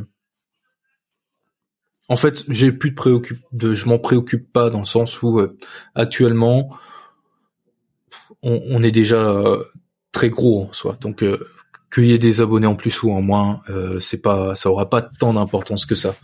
Et, euh, et ça, arriver à se détacher de tout ça, vraiment de tout le temps être stressé par par les chiffres, même en fait, c'est c'est pas que sur les réseaux sociaux, mais c'est aussi euh, tout le temps le nez dedans. Par exemple, quand au début, quand je faisais un lancement, j'avais les, les notifications Stripe et PayPal qui arrivaient à chaque fois.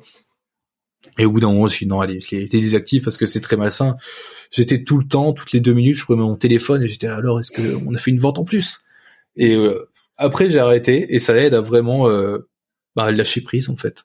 Juste que je me dis bon bah allez tiens ça fait euh, quelques heures que je suis pas allé voir où on en est, je vais jeter un petit coup d'œil et puis voilà. On a fait des ventes, tant mieux. On en a pas fait, bon bah ça viendra plus tard. Ouais. C'est quoi tes peurs aujourd'hui?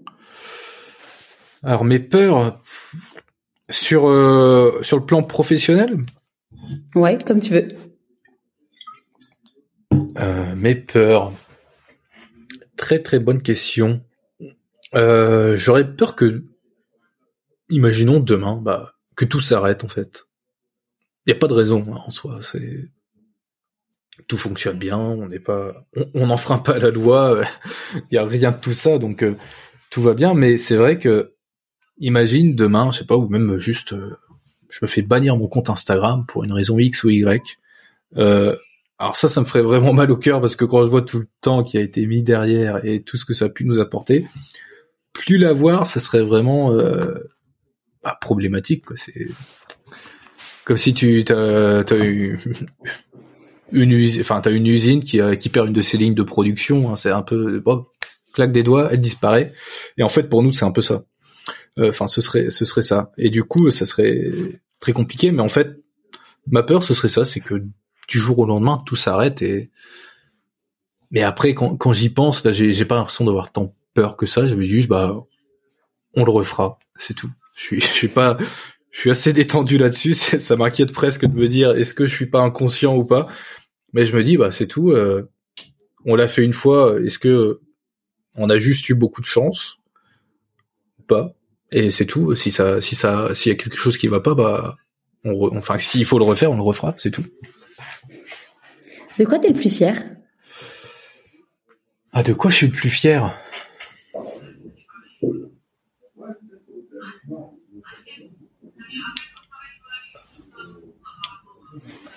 De quoi je suis le plus fier Je pense que c'est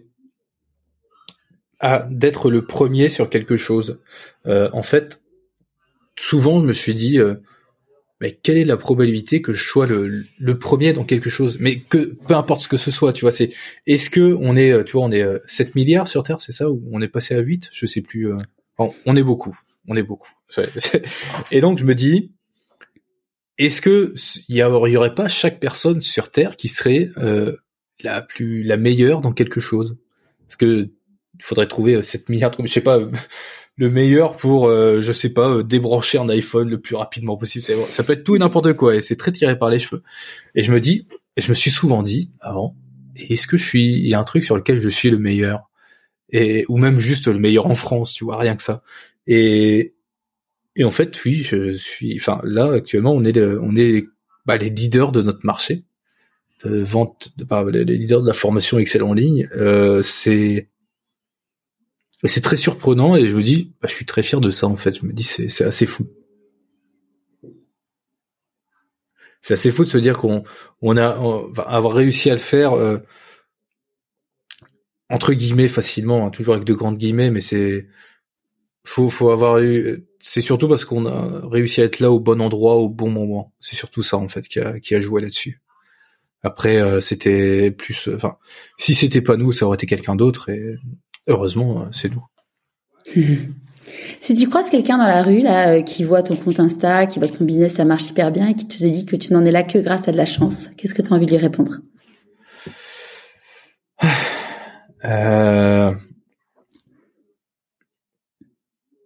Alors, je pense qu'il y a toujours une part de chance. Hein, honnêtement, il y a, il y a une part de chance qui, enfin, tout projet, il y a une part de chance derrière. C'est pas juste, euh, il faut travailler dur, euh, passe, travaille 25 heures par jour, euh, week-end, jour férié également, et euh, tu réussiras. C'est, ça, c'est complètement faux parce que tu, peux très bien avancer dans la mauvaise direction, tout simplement. Et je pense que si quelqu'un me dit ça, je dirais, bah ouais. Mais la chance, je l'ai provoquée. J'ai su comment faire en sorte que, que quelque chose quelque chose réussisse de manière assez rapide. C'est vrai qu'il y a de la chance dans le sens où je pensais pas que j'en serais là actuellement, mais euh, bah oui, la, chance, ça se provoque. En fait, c'est tout simplement ça. Faut essayer de faire les choses, pas toujours essayer de faire ce qui se fait actuellement, et que bah, ces gens qui n'ont pas de chance ne réussissent pas à, faire, mais justement, bah, essayer de faire les choses différemment, trouver la bonne opportunité qui fait que, oui, on, on pourra dire de toi que tu as de la chance, et, et au final, même si c'est pas que de la chance derrière, c'est il y a, y a, beaucoup de travail qui a été fait, et je serais très heureux qu'on dise que j'ai réussi parce que j'ai de la chance, parce que ça montrerait une certaine une certaine forme de jalousie. Est-ce qu'il y a un conseil que tu aurais aimé recevoir et du coup que tu aimerais donner aujourd'hui? Euh... Un conseil que j'aurais aimé recevoir, ouais, c'est n'attends pas qu'on te donne les choses. Euh, il faut, il faut vraiment aller les chercher soi-même. Vraiment, c'est ça. C'est euh, moi j'ai en fait j'ai grandi j'étais pas j'étais le petit dernier du coup euh, j'étais le seul à la maison après quand mon frère et ma sœur étaient pas là du coup c'était euh, très plus simple d'avoir les choses en soi tu vois et vraiment il faut il faut pas avoir peur de demander les choses et, et arrêter d'attendre qu'elles viennent en se disant peut-être que si je fais ça ça viendra. Non il faut vraiment bah, il faut provoquer sa chance en fait. C'est ça tu vois c'est derrière c'est provoquer sa chance. Et aller chercher les choses tout le temps tu tu peux pas juste essayer enfin faire quelque chose en te disant peut-être que par l'effet papillon il y aura quelque chose qui va de positif qui va m'arriver. Non les, les, choses positives qui t'arrivent c'est alors il y a deux choses. C'est toi qui va les provoquer et il faut que enfin c'est toi qui va décider qu'elles sont positives c'est quoi les meilleurs conseils qu'on t'ait donnés? Le meilleur conseil qu'on m'ait donné, euh,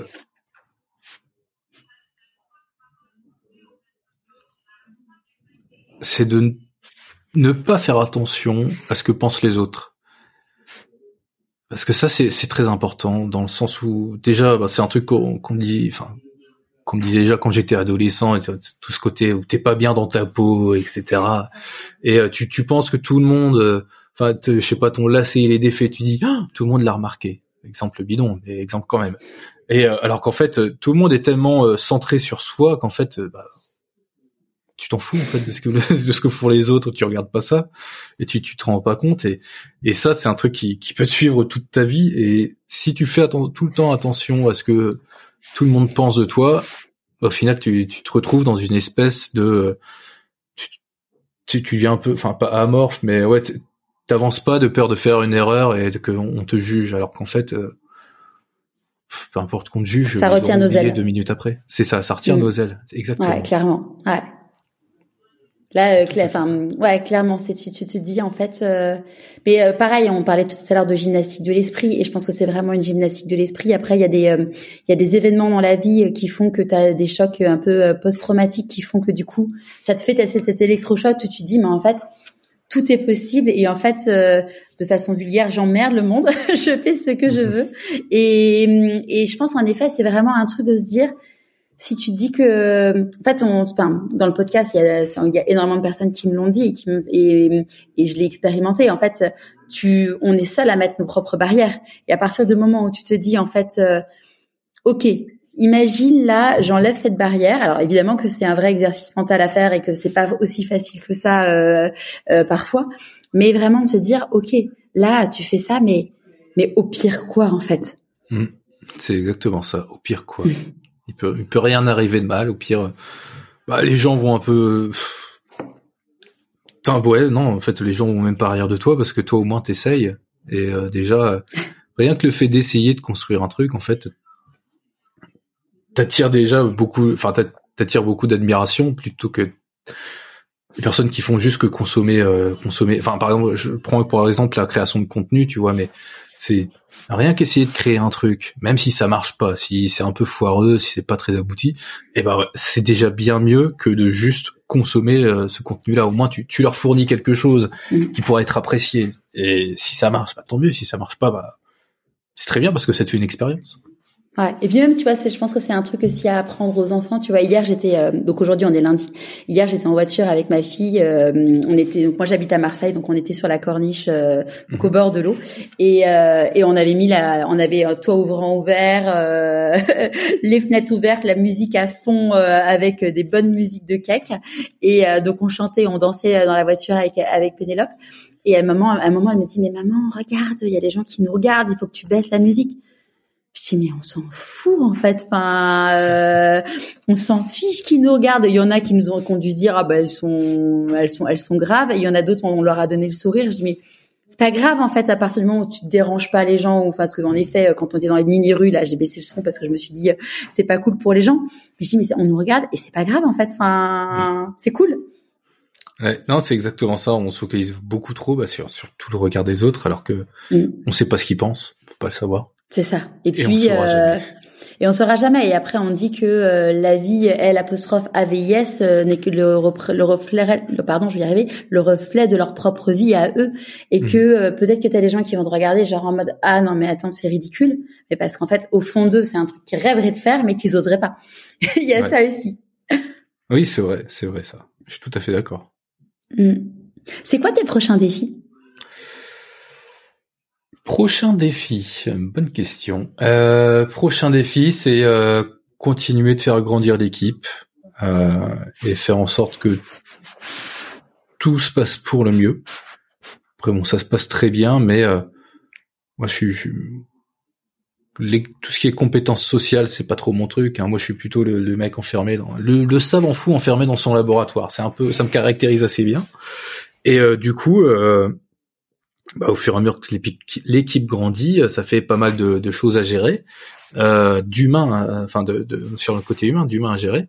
Et donc ouais, il va y avoir ça. Je pense qu'au bout d'un moment, il y aura un, manager qui va venir s'intercaler quelque part parce que c'est ça va être nécessaire pour pour arriver à gérer tout ça.